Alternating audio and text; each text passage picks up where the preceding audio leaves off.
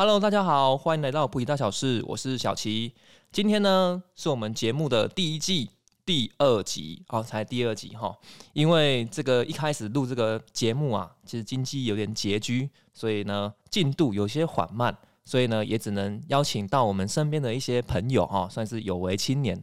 然后今天邀请到的来宾呢，算是一位身边的朋友里面少数的哦，有这个南美洲的旅游经验哦。然后今天请他来为大家分享一下。好，我们欢迎怡文。Hello，大家好，我是怡文。哎，可以请你做个自我介绍一下吗？嗯，好啊。呃，从哪里开始呢？不然我从比较好笑，不是啊，比较比较有趣的地方开始哎好了。哎，这个看稿念都还会有问题耶。对啊，啊，可是我觉得刚刚那一段这样很好啊，哦，很自然啊。有啊，继续录啊，继续录。哎，哦，对对对，好嗯，好，那就从比较有趣的地方开始好了。嗯、就是我过去四年就是在泰国工作嘛，然后后来去澳洲打工度假，然后后来呢就去南美洲背包旅行四个多月，算是我人生里面比较重要又比较有趣的经历。啊，其他部分的话比较无聊，我就不讲了。哦，这个这个还是要跟大家讲一下。哎，这个听到这个南美洲好像觉得很陌生哦，但是我讲出两个所谓的这个啊知名景点啊，大家一定有听过这样子。哦，第一个就是哦复活岛，哇，复活岛也在南美洲嘛，对不对？嗯，复活节岛，哦，复活节岛，然后还有一个就是我们电视上电视那种国家地理频道常常会看到的马丘比丘。嗯那可以想请问一下啊，他为什么会想要去？诶，其实这个世界很大哦，他、为什么会想要去南美洲呢？嗯，其实小时候看到马丘比丘的图片的时候，我那时候觉得很神秘，而且我觉得超级酷，觉得有一天一定要亲眼去看看。应该说那个地方，呃，它对我来说就是一个远方，就是干嘛现在要读那么多书，干嘛现在那么辛苦，就是就是为了。也不是说为了啦，但是就是有一天自己一定要亲身去这个地方看看，然后也不知道为什么，就是南美洲觉得南美洲呃的些这些色彩啊、音乐啊，我接触到我都觉得蛮有感觉的。那诶，你是高雄人哈？嗯，那为什么会想要留在普里啊？这个是想问一下。哦，呃，就是第一个是因为我很喜欢乡村生活，我其实没有很喜欢在都市的生活，我觉得蛮无聊的。然后再来是因为我假日的时候比较喜欢去户外活动，比如说爬山啊、去玩水啊，所以其实这个也是喜欢乡村生活、住在呃呃乡村的原因。然后再来是乡村的食物，也不是说乡村啦，因为我本来就因为之前在普里念书嘛，所以其实都很习惯普里的水啊，普里的小农新鲜的蔬果。所以其实后来搬回去高雄，或者是有一段时间在台北的时候，其实吃东西都很不习惯，觉得就是太，嗯，该怎么说，蔬果哦都太漂亮。我知道，我知道，我知道。所以都市的那个蔬果就是不能吃啊，都有农药这样子，对不对？对不对？好，对啊，就是你其实看到这些蔬果长这么漂亮，呃，一个是他们就是农药的问题嘛，然后一个是他们其实吃起来也蛮难吃的。哎呀，哎，好了，不能这样讲啦。其实很多大大城市的那些蔬果也是从我们自己乡下地方送过去的嘛，对不对？嗯哼，但是在普里，就是你很容易就可以接触到小农，尤其或者是身边的小农朋友们的呃种的蔬菜水果，所以就是比较友善环境啊，或者是你都知道是谁种的。嗯，像我也是小农啊，对啊，对啊，你是对啊，对啊，对啊，嗯，所以你就是能遇到很多小农嘛，对不对？对啊，我觉得这是嗯住在普里的一个很大的福利，就是在吃的这部分，真的是你可以吃到又新鲜又好吃的食物。哎，那身边有哪一些小农是值得推荐的呢？哪些小农哦？呃，这样突然问的话，我就想到赖大哥的玉米啊，最近在出了，哦所以大家可以订购。哦然后富民的这个夏木藤玉米呢，最近也在出小玉米，哦，红须玉米笋嘛，对不对？没错。哦然后鼓励合作社的米呢，当然就是最近也有非？常的好吃，哦，最近也有哦，刚出哦。新米。哎，这些人刚好我也都认识呢。对啊，哇，怎么那么刚好？哇啊！回回到正题，回到正题。那想问一下，你目前在普里啊？哇，因为这个乡下地方实际上工作机会真的不多哈。不知道你在普里是从事哪哪个产业？呃，我是就是因为我是我之前是念外文系嘛，然后所以我现在在这边是当线上英文老师，所以基本上就是只要有笔电的话，我就可以上课。啊，也是因为这样子，我去年才有办法搬回来普里生活。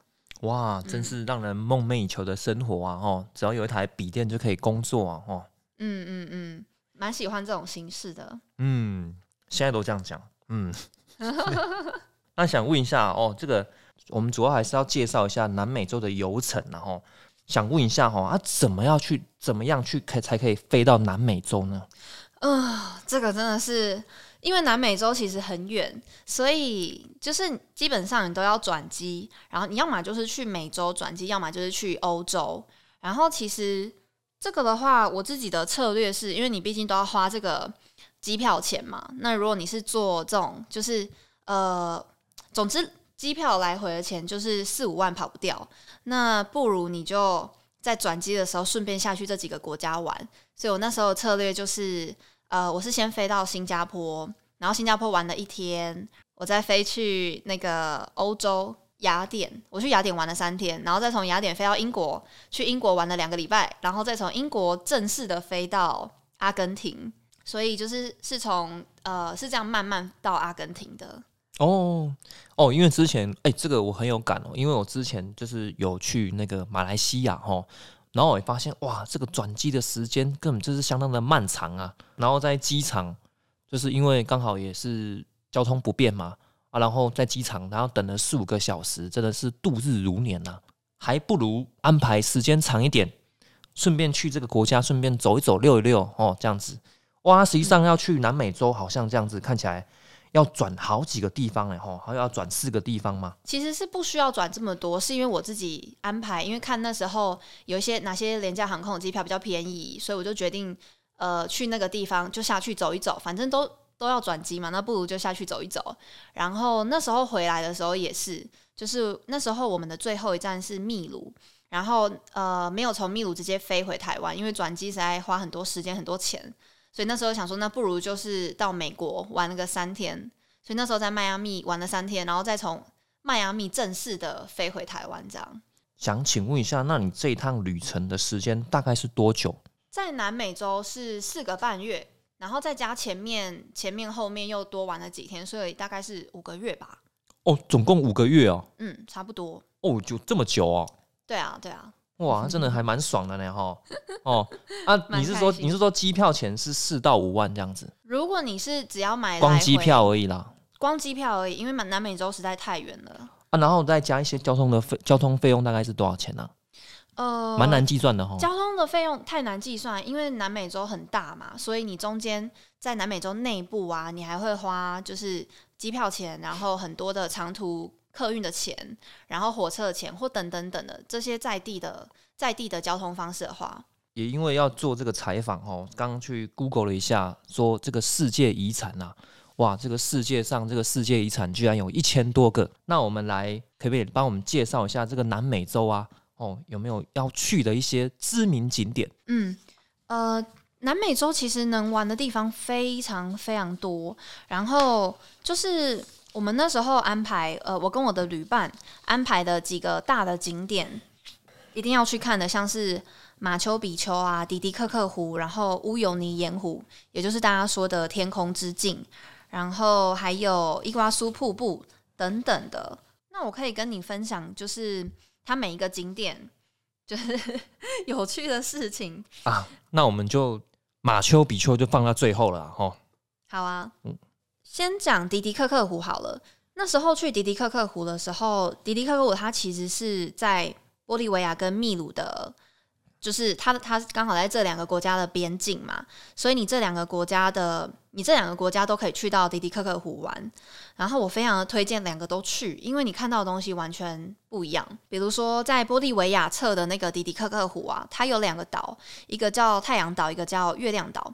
然后这个太阳岛呢，你可以上去住一天。它有趣的地方就是这个岛上面的这个岛上面没有任何的交通工具。那它的交通工具就是驴子跟骆马，就是 很可爱。它的景色非常非常漂亮，就是上面其实就是很多农地，然后一些人家，我觉得蛮蛮推荐的，因为非常非常漂亮，没有任何的交通工具。这样，那后来我们去到秘鲁侧的迪迪克克湖，其实这就是大家在照片上常常会看到的那个芦苇岛。你知道，就是整个岛都是芦苇芦苇编的，房子、船全部都是芦苇编的这样。然后你在照片上常常会看到。那秘鲁侧的话，它就有就是三个。三个岛可以去啊，第一个叫做 t a k i l e 就是我们那时候有去住一个住宿家庭的家，住了一个晚上。然后它其实是一个呃，就是当地的一个一个民族，他们在那个岛上生活这样。然后他们那时候做落马的起司，你猜猜看，落马的的起司吃起来怎么样？就吃起来很像洛马，对啊，就跟哈密瓜有哈味的感觉是一样的，对。吃起来很像塑胶，哦，很像塑胶，哦，就是它的那个口感很像塑胶，但是味道是好的，很好吃啦。这其实叫做合成味。呃，嗯嗯，对，也是合成的味道，塑胶啊、药水啊这种东西。但是它是，但是它是很天然制成的啦，只是那个嚼劲真的是超级像塑胶的，也会发生塑塑胶的声音。这样很 Q 啊，哎，嗯，很有嚼劲，很有嚼劲，但是就是有那个塑胶牙牙齿不好的不能吃。也算是，嗯，然后这是这个是我记印象比较深刻的地方，因为落马起司真的是你到南美洲才会吃到的东西。那再来刚刚说的那个芦苇岛啊，呃，很有名的那个芦芦苇岛，它其实现在有一点太观光化，所以比如说你上去那个岛之后，然后上面的岛民们就会。就会一直跟你说赶快去买这些手工艺品，可是这些手工艺品都不是他们做的，他他们都是从市场批来。哦，现在都开始在批发了啦。对对对对，然后卖的价钱又会比就是你一般的那种店还要。应该就是都从那个中央工厂就是统一嗯售出这样。对对对对，没错。嗯，然后但是我们那时候的导游非常的会带团，就是当地的导游，他有跟他有跟我们说。就是如果如果你不想不想要买，你就不要买，因为因为你们不是来这边买东西，你是来看当地人怎么生活这样。那他那时候也有跟我们说很多当地的故事，我觉得蛮有趣。因为其实现在会住在芦苇岛的这些年轻人，他们早就回到陆地上，陆地上好奇怪哦。所以他们原本生活在海里，就对。没有，他那他在迪迪克克湖的那个上面嘛。你想说他们是渔人？是捕鱼，没错。哦哦，渔人，对对对，捕鱼的人，没错，对对对对。可是他们后来就是，呃，他们其实没有年轻人想要再待在待在这些岛上了，因为这些就是太无聊了，没有没有店，什么都没有，然后你就是每天迎接观光客，所以会待在上面的人，唯一的乐趣就是每天会有观光客的船来找他们这样子，然后可以卖饰品这样。哦，这样应该很好才对啊。非常的无聊，因为那个上面什么都没有。哦。对啊，然后他们又不能，因为毕竟他们都已经是现代化生活，但是他们必须要待在上面，然后就是迎接观光客这样子。哦，这样很好啊，想说有点，就感觉很像就是我在日月潭有一栋房子的感觉嘛，对吗？对啊，那我应该变成暴发户了，对啊。可是你每天都在那个房子上面哦，就是浮在那个上面啊，你也没有出去拿什么的，你就在那上面这样。不会啊，就躺在那边可以赚钱啊，卖东西有没有？哎呀。或许吧，但我看他们好像哦，不是不是不是很想留在那边。对对对对对，我觉得我觉得啦，最后一个岛叫阿曼塔尼，这个这个岛它呃上面有很多，就是有非常厉害的手工艺流传下来，所以我非常的推荐大家，如果对这种织品手工艺很有兴很很喜欢的话，这个岛真的是上面太多美丽的织品了，真的很漂亮。那这个是迪迪克克湖的部分，就是两个国家的两个国家都可以上去玩，都感觉感觉都很不一样。再来是伊瓜苏瀑布，那小晴，你知道世界上，嘿，世界上有世呃有排名世界三大瀑布，要不要猜猜看是哪三个？我不用猜啊，因为上面有写啊。哎呀，东东非维亚利利亚瀑布，哇，这怎么那么饶舌啊？维多利亚瀑布，哦维哦维多维多利，有心有点有点醉了。还有一个 美加瀑布嘛，尼加拉瀑布为世界三大瀑布。对，然后加上加上这个伊瓜苏瀑布是世界三大瀑布啊？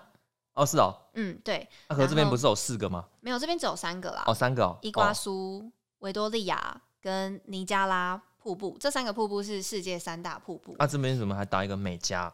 美加是美国跟加拿大边境的。是哦。对呀，这边还特别爱用这蓝字干嘛？让人误会。你真的是蛮容易误会的哎，对啊，根本就是 根本就纯粹在陷害我嘛。哎，要被你发现了。嗯，嗯，然后那时候我们就是呃，我们伊瓜苏瀑布，你可以从阿根廷或者是那个巴西这两，它也是在这两个国家的交界，所以你从这两个国家都可以看。但是如果你想要看恶魔的喉咙，也就是恶魔喉咙是伊瓜苏瀑布群里面最大的一个，你想看这个瀑布的话，就是到阿根廷端去看，非常气势非常的磅礴。然后我记得我们那时候在那边，我就站在那边看五分钟，真的是很很神奇的感觉。你就看到那个水非常气势磅礴的，一直就从那个从从那个角度留下来，然后就是很难很难形容。我觉得这个要自己去看。嗯，对啊呃，这个我大概有稍微有点了解啦，哈。就是实际上呢，这些哦三大瀑布啊，其中好像最大的瀑布哦，它的这个瀑布的宽呢是有达好几公里，对不对？嗯，对，嗯，对啊，所以说其实这种像这么规模这么大的瀑布啊，啊，真的是看到的话是会真的是相当的震撼人心呐，吼。在我们台湾好像有这种类似这样子比较呃，应该是说宽度比较宽的瀑布，好像应该就是十分瀑布啦，对啊，哦，啊，但是我一直没有去过，哎，对，都是看网络照片，对对对，有机会可以去看一下嗯，十分瀑布。哎，我好像也没有去看过哎。对啊，嗯，有机会可以去嗯。看一下。对啊，我觉得大家也可以多去看一下台湾的瀑布。台湾也是一个很多哦，瀑布虽然虽然虽然可能跟这些大瀑布不能比啦哈，但是实际上也还是可以，就是哦享受这个森林的分多金嘛，对不对？哦，多往户外走走，尤其现在疫情这么严重，这样，但是出外记得戴口罩啦。哦。嗯，哎，好，继续继续继续。好，然后这个伊瓜苏瀑布，它它其实是一个，它有呃，它有规划一个园区出来，然后你在这个园区里面呢，就是可以到处散步。嗯这个园区里面有非常多的，我记得应该叫 contis 吧，有点忘记了，就是一种动物的名字，超级多，然后就会抢游客的食物来吃。反正他们就是长得很可爱，但是但是很恶魔这样。呃，这个园区里面，它它有一个活动，就是你可以去坐船，然后你坐这个船，它就会带你冲到那个瀑布的底下。但当然不是伊瓜苏瀑布，因为那个水太强劲了，就会 会把人会把人砸死。会不会会被卷入？对对对，就是在其他其他的瀑布，然后就带你冲到瀑布底下，然后让你感受那个嗯，那个水流的冲击。对对对对，没错。然后嗯我们在远远的地方看那个呃船冲进去瀑布啊，就船上的人都在尖叫，就是哦很刺激这样。嗯，可能他们都想要修行吧。对啊，嗯对啊，然后这个整个园区，它其实很多地方都很像侏罗纪公园的场景。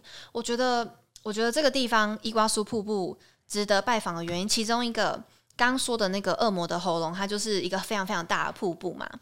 然后你在那边看，你会发，你就会觉得天啊，这个气势好磅礴。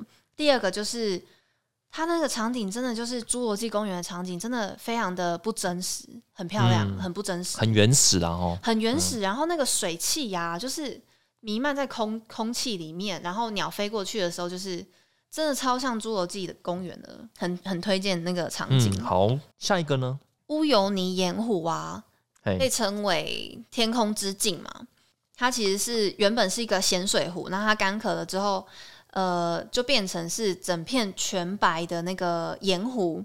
当有水的时候啊，它整个水就会反射天空的样子，所以你走在里面就好像你走在两片天空的中间，嗯，就是它那个倒影非常漂亮，所以吸引了非常非常多人去。这个乌永尼盐湖，它其实主要是有三天的行程，就你可以参加他们的 tour，就是三天的那个 tour，开那种四轮传动车。因为这个地方实在是太大了，就是你需要开这种车，然后到到处绕一绕。像是我刚刚说的，就是一望无际的盐田嘛，然后你会看到很多奇形怪状、可爱的仙人掌啊、岩石啊，然后你然后你会看到很漂亮、七彩的高山湖泊，还有 flamingo 一种有好几种粉红火鹤，还有就是呃一个非常非常棒的温泉。我人生泡了一次非常非常最美的温泉哦，对对对，没错，最喜欢的温泉就是在、就就是在那边泡的。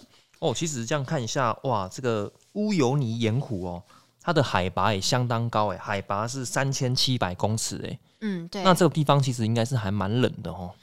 哦，晚上很冷哦，它它其实温呃白天晚上温差非常大，所以你就是必须要洋葱式的穿法，真的温差很大。然后其实这个海拔这么高，很多人有呃很多人第一次去都会担心有那个高高山高，山症嘛。嗯但是你知道我们我们是有四个人，我跟我的旅伴四个人加一个小婴儿。我们的旅伴呢，就是一对澳洲的夫妻，他们带了小婴儿，他们他们的他们儿子那时候才三个月吧，然后就带去这个地方，就跟我们一起玩。我就觉得哇，真的是超厉害的。然后我们旅伴就是他妈妈，后来还写了一篇文章，就是就是呃，关于你要怎么避免小婴儿高山高山症。的文章，这样我就觉得真的是超酷的。可是这样听起来，其实这是有点运气的成分啊。嗯，因为高山症也不是每个人都会有啊。对啊，对啊，嗯所以是像他们的方法就是慢慢的上升，你不能一下子到就上升到比较高的地方。对啊，嗯，嗯，对啊，就慢慢上升，然后观察小婴儿的状况。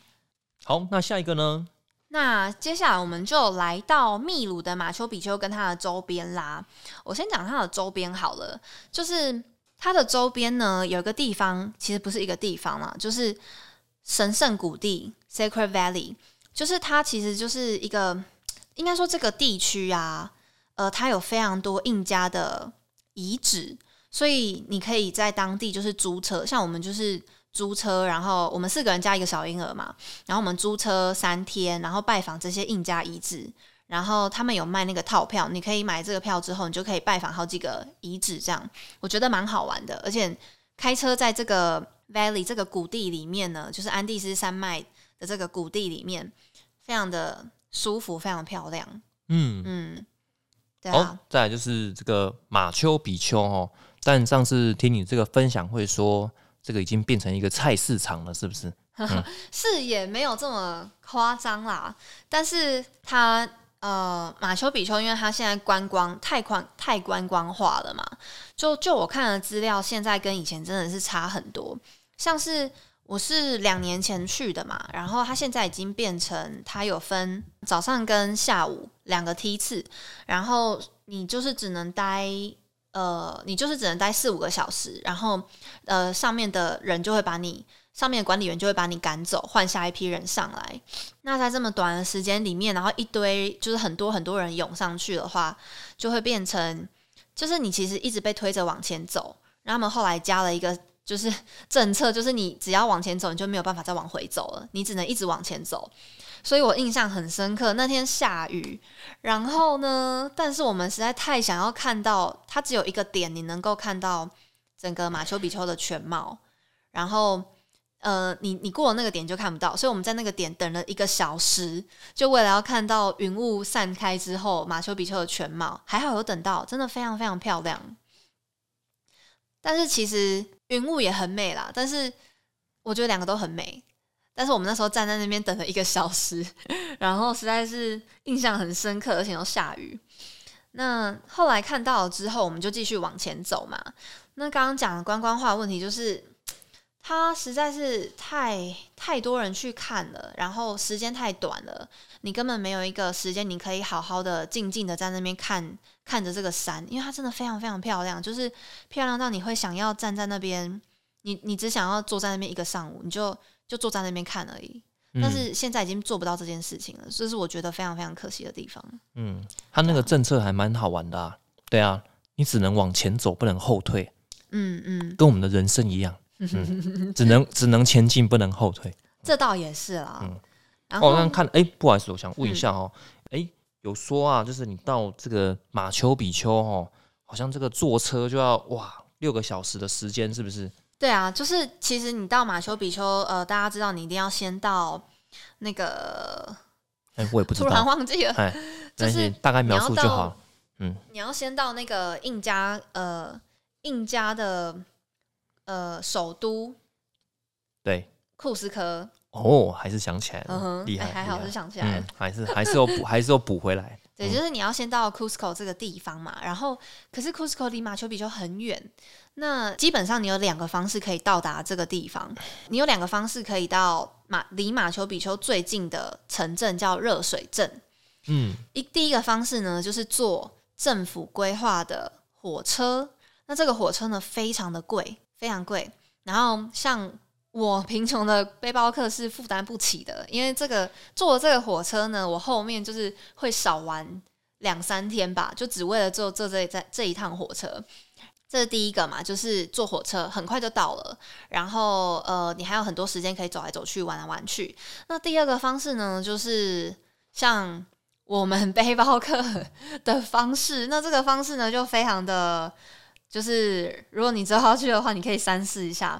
这个方式就是你要坐车，但是坐车的话，其实是要绕远路的，因为它是山路嘛。那你坐车了六个小时之后呢？他他，你到那个地方，因为车子不能继续走了，你必须要走路三个小时走到乐水镇。那你走到乐水镇的时候，已经是傍晚，就是天黑了，已经是五六点了哦。那你隔天，你你就是隔天早上三点，早上三点的时候，你就要搭公车上去马丘比丘。那我们那那时候呃搭公车上去马丘比丘之后，不是看完半天嘛，对不对？对。那你看完半天之后呢？呃，你可以坐公车下来，或是你可以用走的。那因为我们想要省钱嘛，就是我们就用走的。那我们走下山之后呢，我们又要走三个小时回到那个搭车的点。那回到那个搭车的点呢，我们又要很很颠簸的坐六个小时的车回到库斯科。哇，那基本上是一个不用睡的行程呢。就是就是你有两三天都不用睡，嗯，非常的硬。哇，那看来就是。这个景点是似乎让你可以两三天不用睡都值得啊！吼哦，还是非常还是非常非常值得哦。要么就是花很多钱坐火车，要么就是坐车，就是比较背包客的方式这样。哇，这果然是这个世界遗产的魅力啊！哈，但是真的是非常漂亮，我觉得就是你会很想看，真的很漂亮。哦，好，这个也算是印加的古文明之一吗？对啊，这个是印加古文明。然后呃，我没记错的话，是一九。几年的时候才被发现的，所以我算是一个很新的世界遗产，就是很很新才被发现这样。嗯，而且那时候被发现的时候，它其实只盖到一半而已，它还没有盖完。哦，是哦，嗯，哦，可能盖到一半，这个文明就被其他的可能其他文明给侵略这样子。其实有也不是被侵略，因为他就是没有被发现啊。因为那时候西班西班牙人来了之后，呃，有一个说法是。他们后来发现呢，西班牙人来了之后，然后他们就是因为马丘比丘还没有盖完嘛，对，然后他们后来就放弃，就是赶快把它藏起来，比如说把路盖起，把路藏起来啊，然后就是不要让人发现有这个地方。所以这个地方其实是沉积了可能三四百年、四五百年，然后到一九几年的时候才被我们现代人发现。哇哦，原来是有这一段历史啊！嗯，这个我真的完全不知道。嗯就是一个很很神秘、很酷的地方。好，那还没有推荐的景点呢？因为我觉得你问的这个问题很好，有，但是这些景点都不是你在网络上查得到的。哦，好啊。之所以会有这些景点呢，我甚至忘记这些地方的名字了。我们到一个小镇附近的一个农场打工换宿。然后在这个打工换宿的地点，它附近有一些遗址，那这些遗址根本就没有被保护起来，所以你可以看到很多人以前，我不知道它是个怎么样的地方，但是有很多坟墓啊，然后有很多以前的房子，就是用石头盖的房子，然后呃，我就觉得天哪，这种地方没有被保护起来耶，然后你你可以走在里面，真的是超级酷的。哦，就是有许多未被开发的遗址。就是他们可能觉得不重要，或者是我也不知道哎，这但是它就是没有发展成一个景点。但是你在那边的时候，你就是只有一个人，你真的可以去享受，你真的可以去感受它整个遗址的那个氛围。哦，我觉得很难得，这不是就不是一个观光景点这样。好像应该也就是这样。之前听你这样讲，应该也是就是要偷塞一些小费给那个导游啦，叫他带你去一些哎。我们不要走这种巴乐的行程，有没有？哎，说到这个，我们不是故意要塞小费给导游，是因为我们很喜欢他。然后，然后呢，他就是我们，我们呃，因为我们是参加团，然后呢，我们是参加那个，就是这个是那时候在乌尤尼盐湖的时候的导游。然后，因为我我们。很喜欢他嘛，然后我们不想要喝那个红酒，我们就把红酒整个送给他。然后他突然眼光泛泪，我真的当场就觉得他真的是很感动哎。然后他隔天又说，不是隔天，他他就说，他就突然说，本来明隔天才是隔天是最后一天嘛，然后都已经排好就是要去哪哪里哪里的这样，然后他就突然说：“哎，明天你们想不想去一个地方？那边有那边那个地方是我的秘密基地，然后但是它不在我们的行程上面。”然后你们回去的时候也不要跟旅行社说。然后我们几个当然就说好啊，好啊，因为其实这些行程开发出来的行程到处都很多人。哦，就他隔天带我们去的那个地方，真的是美妙到一个极致。我在那边根本不想走。就是他带我们去一个谷地，就是一个我不知道怎么讲哎，嗯，有一条河流，然后两边都是山，那个叫什么？呃，就是峡谷，峡谷，对，峡谷没有到很很高的峡谷，但那个峡谷里面。全部都是骆马跟羊驼，然后非常漂亮。然后骆马跟羊驼都不怕人，就是你走过去啊，然后他们，哎，你离太近，他们还是会走啊。但是你就可以，哦，真的是很梦幻的一个地方。我把那个地方叫做，呃，羊驼，羊驼秘境。羊驼秘境，那可以请问一下，羊驼跟骆马到底哪一个是草泥马呢？草泥马是那个骆马。骆马对，那骆马跟羊驼要怎么做区分呢？嗯，羊驼的话呢，它就是蓬蓬的，那骆马的毛就没有蓬蓬的。哇，嗯你这样解释真的是好让人觉得清楚啊！对啊，你要不要猜猜看，骆马跟羊驼各拿来做做什么？哦，像我们台湾就很喜欢啊，那一些什么。就是一些观光景点啊，就是很喜欢养这个草泥马嘛，来当宠物这样子。嗯，对啊，我是觉得，哎，好像这个对观光这个好像是有一些帮助啊，在我们台湾。哦，你这样说应该也是。那如果是在南美洲的话呢，草泥马就是骆马，骆马是拿来吃的，就是你会吃它的肉。然后羊驼的话，就是你是用它的毛来做，因为它的毛很保暖嘛。然后呃，它做毛衣。对对对，做毛衣啊、围巾啊等等的，你看到百货公司上面都写 alpaca，这个就是羊驼，对不对？就是一个围巾可能就两三千的那个，那个就是羊驼。哦，那草泥马意思是它的毛比较少喽？它的毛比较，就是它不会蓬蓬的，它就是比较短。对，比较短毛。然后你看到它的时候，它就不会蓬蓬的。你看到它可能比较像看到马这样，你不会。我觉得它们的差别有点像，虽然没有那么极端啦，但是就是一个马的毛跟。绵羊的毛，哎，我觉得这样讲的有点太极端，但是差别就是它们的毛是有差别的，这样。哦，好，那个跟大家分享一个小知识哈，最近新闻上有看到，就是哎，像我们在喂食这些，就是像马啊或者是草泥马的时候，真的还是要保持一点距离哈，因为最近的新闻就是说，哎，那个因为草泥马在喂食的时候呢。有不小心撞伤了哦，小朋友他们可能看到这个食物太兴奋哦，会直接扑过来啊，好像一只成年的草泥马呢，好像大概也有五六十公斤那么重哦啊，所以其实被它撞到的话，应该还是会受伤啦哦。好，它们其实蛮大只的诶，蛮大只的，嗯，比马小一点，但是就是蛮大只的，比我想的还要大只。好看你这个分享会啊，我提到说哦，八公斤的行李啊，对啊。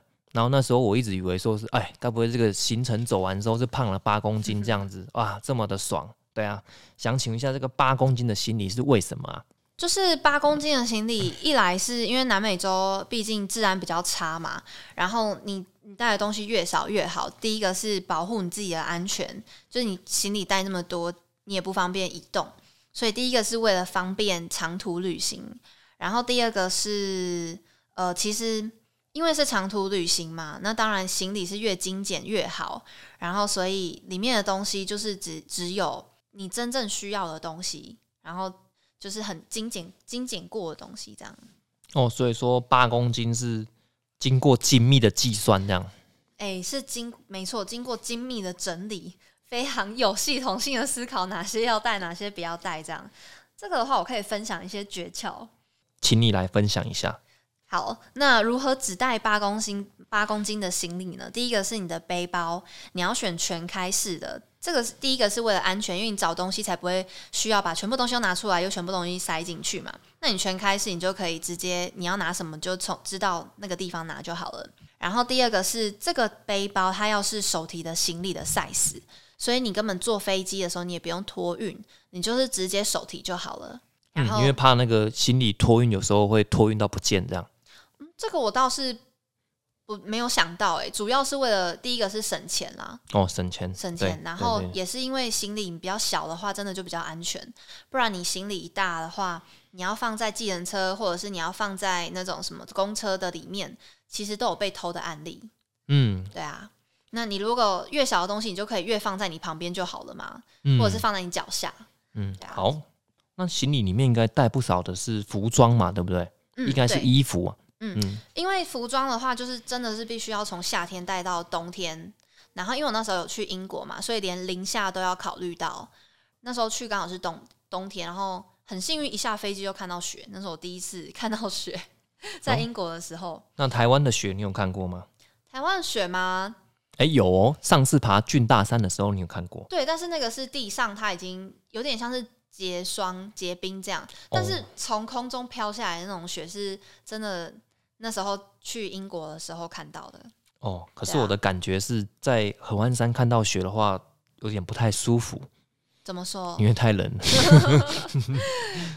我那时候，可是我在英国看到雪的时候，我觉得没有很冷诶、那你会不会是因为环境的问题啊是？是环境的问题啊。哦嗯，哎、不好意思，想问一下哈，那个服装的，你刚刚有提到那个洋葱四穿法，哎呀，像我就对这个什么洋葱式穿法这没什么概念，你可以跟我们分享一下吗？其实服装的话，就是像爬山一样，就爬就是比较呃你要去登山的服饰办理。第一个就是里层的话是要是吸汗的材质，在中层是保暖嘛，那外层的话就是比如说防水啊，我是穿羽绒衣啦。就是外层最外层我是穿羽绒，然后中间那一层就是比较是毛衣这样，里面那一层就是吸汗的 T 恤。然后所以如果是照着这个逻辑的话，照着这个逻辑的话，你其实衣服不太会带太多。就是对啊，哎、蛮好奇的，那衣服到底要带几套哈？因因为这个长时间旅行啊，你们衣服都带几套？就不是以套计算诶、比如说西汉最里层的西汉的材质好了，吸汗可能就带两件，因为你替换了就好，替换着洗就好了。然后中层保暖当然就只有一件，外层羽绒也只有一件，但是呢，你还要另外再带长裤跟短裤。长裤、短裤、长裙，就是偶尔如果去 比较那内裤也带两件就好了吗？呃，内内衣内裤吗？我想想看哦，啊，运动内衣的话，这会不会不太够啊三件，哦，两三件哦。对，然后内裤的话也是两三件，然后袜子可能就两三双。那等于是晚上的话，就要花一点时间开始要洗这些灌，就是要就是要灌洗嘛，然后还要对要清洗那些就是那些衣服啊，那些袜子什么之类的。对，所以我刚刚说的精心挑选的话，就是我刚说的这些东西全部都必须是快干型，你洗完隔天马上会干的这种材质。所以我那时候选选呃选购非常的注重它能不能在一一天晚上就干掉。有有这种东西哦。有啊有啊有啊，就是呃，你就就是比如说聚酯纤维，或是有很多快干的材质，哦，你就是最里层不能穿棉的就对了。在台湾会这么快干吗？在台湾可以啊，哦，可以可以哦哦，嗯好好好，就算不干的话，你就把它放在背包的，就是挂在背包的外面。那你走的时候走一走，它就会干掉了。哦，那这样子，首先就是这个八公斤的行李呢，就是要准备一个好的背包，然后再来是这个服装呢，大概就是带呃二至三件这样子，然后哎、那里面会放一些生活用品吧？对啊，嗯大概会放什么东西啊？生活用品的话，就是你每天会用的，比如说假设是乳液啊，然后女生的生理用品，然后盥洗用具好了，这些你全部只需要带一星期的份，因为这些东西你到哪里都买得到，所以你就是到了当地之后再买。然后像我们，因为我们在背包客栈还会煮饭嘛，自己煮比较便宜，所以有一些像是煮菜的油啊，然后调味粉啊，不是调味粉啊，就是盐啊等等的这些东西，你都是装一点点就好了。没了再买，因为这些东西都非常便宜。哦，那这个诶、那这个包包你有没有推荐的这个款式啊？嗯包包吗？嗯，嗯，这个包包我那时候研究了非常久，哎、然后就是我后来找到了一个呃那个就是 Oxprey 的呃四十公升的包包，因为它它就是把它做到手提行李的上限的那个 size。你知道去机场不是要放那个手提行李到一个，它不是有个 size 让你高度嘛，哦，呃长宽高都有它就是。嗯它就是那个 size，你要符合那个 size。那 Osprey 它很聪明，它就是把它做的符合它刚好那个 size。嗯，所以它就是手提行李的 size。然后这是第一个嘛，那再来是它是全开式的背包，嗯所以它就是很符合我的需求。哦，所以你有推荐这个牌子这样子。我非常喜欢这个背包，是我当时的梦幻背包，哦，听说是万中选一嘛，对不对？是是我万中选一的背包。啊，价格大概是多少钱呢？它呃，在台湾是五千多多块，五千多块。多，五千左右。然后因为我那时候呃，因为我我已经知道在英国买比较便宜的，所以我就请我在英国的旅伴先帮我买好，嗯然后我就随便拿一个袋子飞到飞到英国之后，我再换那个背包，这样。哦，嗯，好。那想请问一下，就是在这个南美洲啊，哦，你刚刚说这个治安其实还蛮不好的哦。那有没有遇过一些诶，类似像一些比较惊险的事件呢、经典事件呃有几个，像是第一个的话，最最可怕的事件就是我们真的有被抢。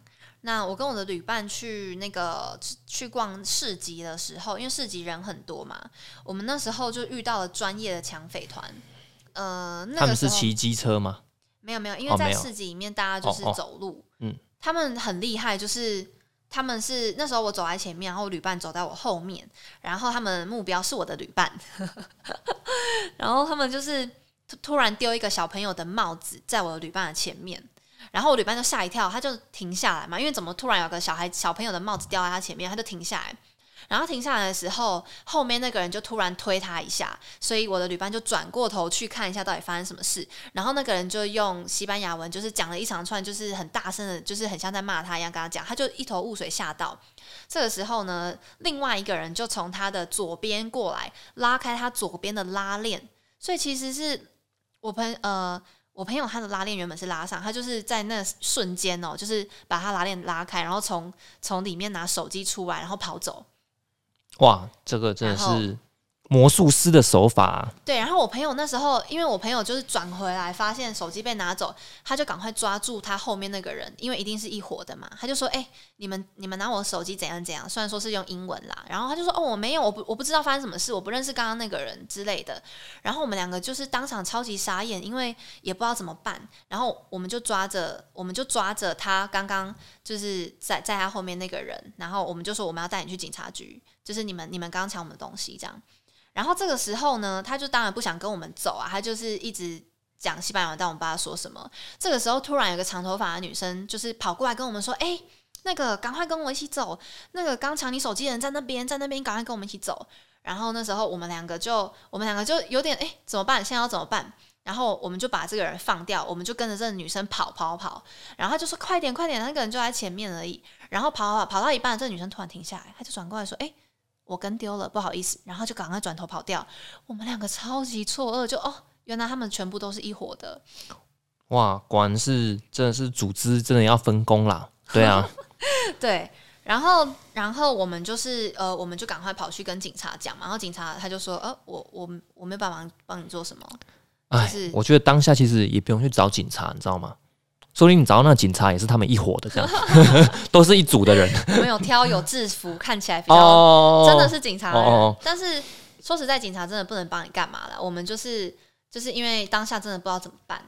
然后旁边的那个摊贩的阿姨啊，就说摊贩摊旁边摊贩阿姨就跟我们说：“哎、你们刚刚遇到那个抢匪团，他们是四到五个人的那个抢匪团，然后他们已经在这边很久了，你们要小心一点，就是你们不是唯一一个被盯上的这样。”对啊，然后所以我们那时候，我那我们真的是超级错愕，因为真的是第一次遇到这么专业的抢匪团，就连手我们，因为我们一路上都非常的注重东西有没有收好，手机绝绝对不会拿出来超过三秒钟，就是哎看一下赶快放回去的那一种。钱也是，就是因为这里面有很多小技巧，等一下可以可以分享怎么藏钱这样。然后这个是第一个嘛，就是遇到这个抢匪团，就是 真的是非常专业。然后再来第二个就是。第二个是我们在车站的时候，走着走着，突然就是背包就被被泼那个很恶心的黑色的水，嗯就是很像呕吐物哦，嗯就是我泼在我们两个背包上。嗯这个时候呢，旁边就有一个女生，她就走过来说：“哎、她就走过来说：‘哎、你背包上有东西耶！’然后我们就转过去看彼此的背包，说：‘哎、对啊，怎么我们的背包被泼奇怪的东西？’嗯然后这女生就说：‘哎、你们把背包拿下来，我拿面纸帮你们擦。’然后我就说：‘我那时候马上，我那时候因为我的我的我的旅伴他就想说要拿下来赶快擦掉，因为真的很恶心，就像就是呕吐物这样，黑色的呕吐物，我不知道什么，好险不是泼屎啊，很臭，嗯，哦也蛮臭的哈，也蛮臭的，所以就是你当下真的很想要赶快把我背包拿下来清，然后我就我就跟我旅伴说，哎，不要不要不要，我们赶快走，我们赶快走，我们赶快走。然后那个阿姨，那个阿姨她就是一直一直把面纸拿出来说：“哎，赶快帮你们擦，赶快帮你们擦。”然后你们赶快把背包拿下来，这样。然后我真的太害怕了，我就说：“我们我们赶快往前走，我们不要理他。”然后我们就是继续往前走。所以这件事情就是不了了之，你不知道那个人真的是想帮你，还是这个是其中的一环。但是我真的觉得太奇怪了，就是我 我觉得不要轻易。把你的背包拿下来。被迫的时候有感觉吗？没有，就是因为没有感觉。哦哦哦。对啊，其实很多精神，我们真正遇到的就是这两个，其他的话都是别人讲的。像是你在车站啊，你在车站人很多的时候，你钱包一拿出来，就突然有个人跑过去把你钱包抢走，或者是另外我们另外一个遇到的背包客，然后他是他是把那个手机背在脖子上面的那个暗带。然后，可是他在跳舞的时候呢，就他们去参加一个活动，就是大家跳舞，然后跳一跳，就是好像就被发现他就是身上有背那个手机，所以就跳到一半，突然就有一个人就是过来把他的手机抢走，也是突然就跑走了，就是这种很错愕、很突然的事情，真的就是追不到。好像就是说遇到这些状况，其实找警察也是没有用了吼。没有用啊，警察也不能帮你什么。应该是说啊，其实。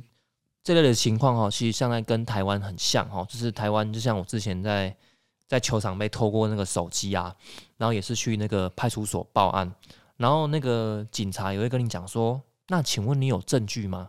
或者是你有没有一些监视器的影像这样子啊？如果没有的话呢，那其实你也是求助无门啦，对啊。可是嗯，说实在，就是没有这些东西，他们也不知道怎么帮你啦。对啊，那像我们在台湾，也许我们还哦。可能还是知道可以找一些朋友来帮忙啊。那像在南美洲这种啊，身处异地哈啊，真的是叫天天不应，叫地地不灵啊。真的就是没有办法，就是被偷就是被偷了。啊，自认倒霉这样子。对。那好显示偷呃，如果是偷手机，这个也很麻烦的。那如果是钱又被偷的话，那其实真的是很惨哦。钱他们钱有点难偷，因为我们藏的真的很好。哦，那偷手机其实也是，老实说也是。损失惨重啊，对啊，损失惨重啊，嗯，对啊，因为其实你的什么银行的 app 还是全部的东西都在手机上面，嗯，那这机票的记录啊什么的，那真的就是除了说就是哇，像这些遇到这个专业的抢匪团啊，真的是必须要非常的小心，然后啊，真的被偷的话，也感觉好像也只能自认倒霉。而 且其实说他们专业，就是他们一定是跟踪我们很久了。不然怎么可能会知道手机放在左边的口袋里面，而且还有拉链拉起来？哎，哦，对对对，对啊，所以我们其实是被跟踪很久，但是我们不知道。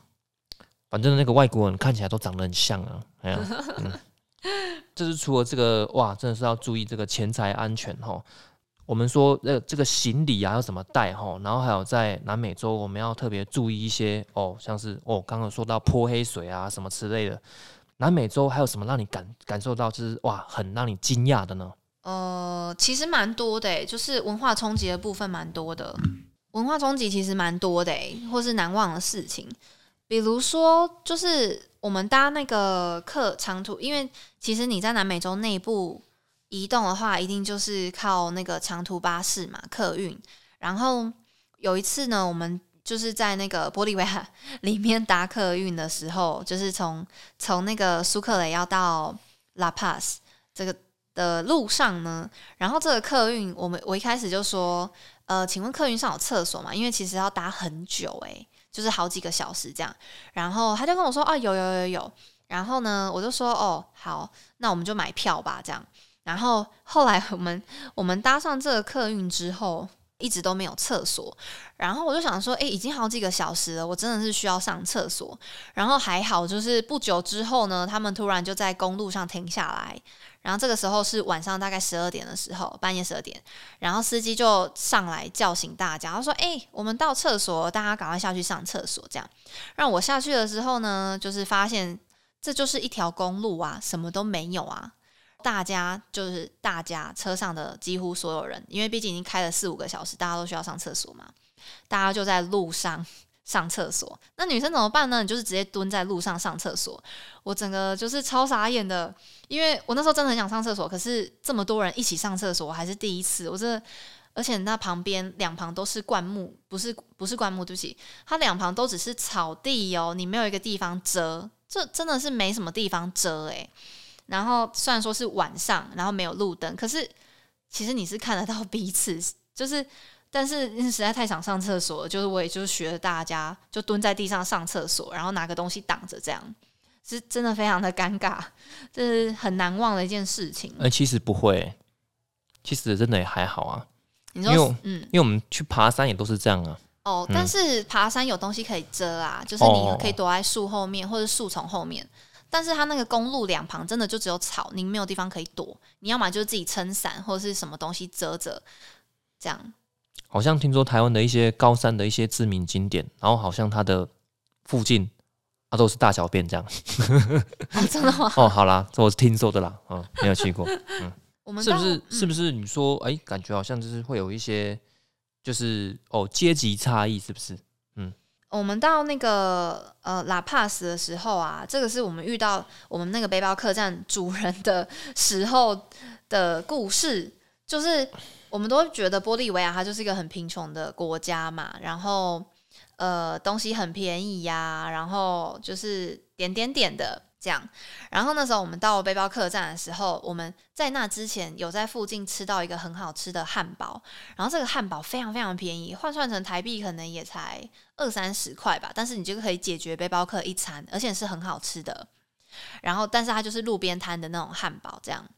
那我们去到这个背包客栈的时候呢，我们就有问这个背包客栈的主人，就是一个穿戴很多美丽的戒指项链的一个。看起来像贵妇的当地人这样子，然后我们就说：“哎，我们想要找平价的附近的吃，就是吃的东西，这样就是哪里有没有推荐好吃的东西？”然后他就推荐了我们一些很贵的店。我们说：“哦，没有，我们想要找很简单，就像附近的那家汉堡。”然后他就说：“啊，附近有汉堡店，我怎么不知道？”我说：“哦，他我们花我们才花了就是呃二三十块就买到喽。”这样他就说：“啊，什么？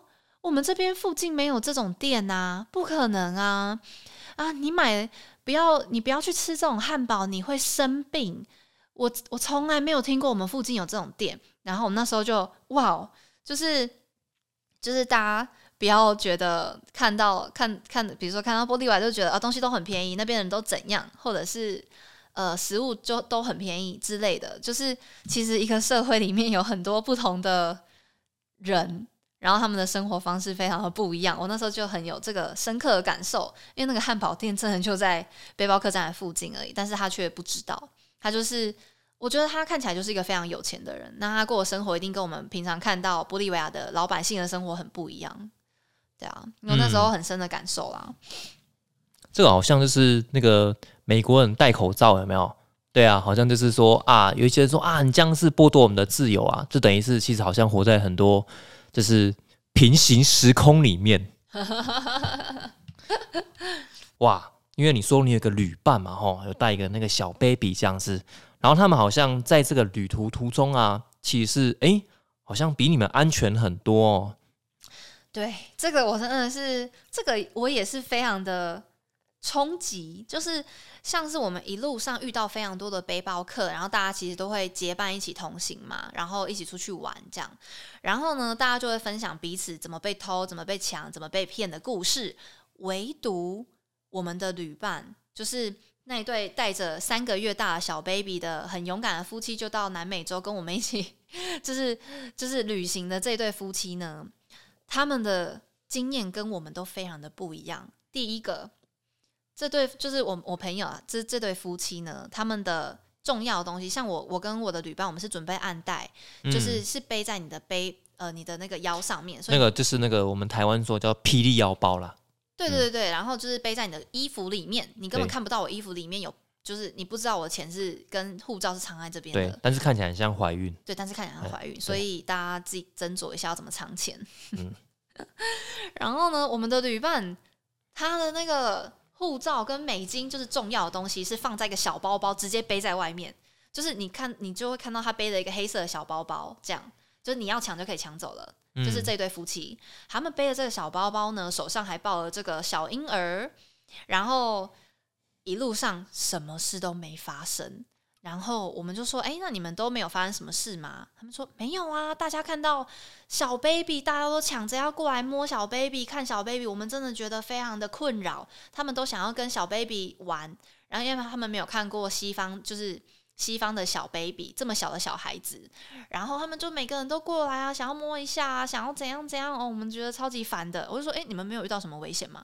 他们就说没有、哎，没有偷，没有抢，什么都没有，反而是因为他们带了一个小 baby，就是不是旅馆被升级啦，不然就是老板杀避暑啦，不然就是各种好处。我就觉得，哎、这个这个南美洲的盗贼就是一个。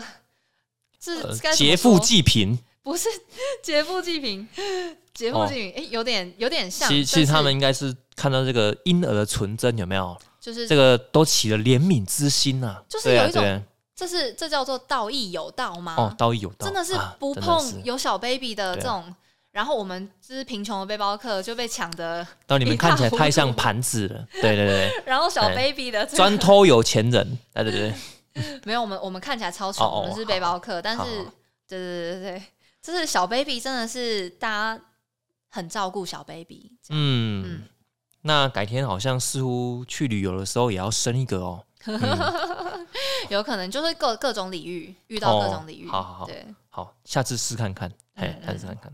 那今天分享了那么多哦，那还是想问一下怡文，那下一个国家你想要去哪里呢？